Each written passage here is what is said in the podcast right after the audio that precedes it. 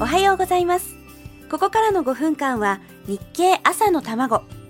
世の中で生まれているものと言葉と出来事に経済というスパイスをかけて会社に行くのがきっと楽しくなる。そんな話題をお伝えできるよう頑張ります。お相手は林さやか。この番組は聞けばわかる。読めばもっとわかる日経。日本経済新聞がお届けします。さて今週はブラのリサイクルという話をお届けしてきましたが皆さんいかがでしたか？これすっごく今更なんですけど朝からブラの話って変ですかね？でもこれも大事な経済活動なんですよね。リサイクルっていう言葉は割と最近聞くようになった気がしてましたけど考えたらずっと前からあるんですよね。例えば私も子供の頃やったことがある廃品回収。これは近所を回って古新聞とか古着なんかを集めてたんですがあれも立派なリサイクルなんですよね。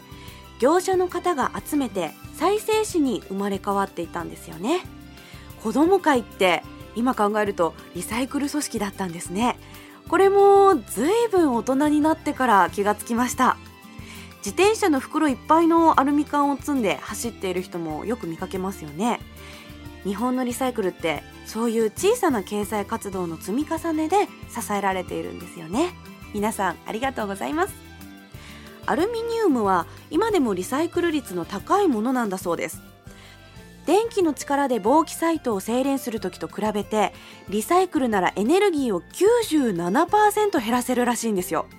97%になるわけではなくって97%オフなんです。これ素晴らしいじゃないですか。これからね夏に向かって私もよくお世話になる缶ビール。あのアルミ缶は8割ぐらいリサイクルされているんだそうですよ。環境にも経済にも優しいリサイクル。ですからビールの空き缶を灰皿代わりなんかにしないでちゃんとリサイクルしましょうね。ところが、えー、今年の2月頃だったでしょうか。日経に気になる記事が載ってたんですよ。アルミスクラップの流通が大幅に減っているっていう記事なんです。もちろん少し前の記事ですから今はもう状況が変わっているかもしれないですけどリサイクルが浸透しているはずなのにどうして流通量が減ったりするんだろうと思ってしまったんですよね。これが実は需要と供給という経済の基本の木だったんですよ。そう。車が売れなかったので車に使うアルミニウムの需要が減ってしまってそれで自然に流通量が減っていたんですよね。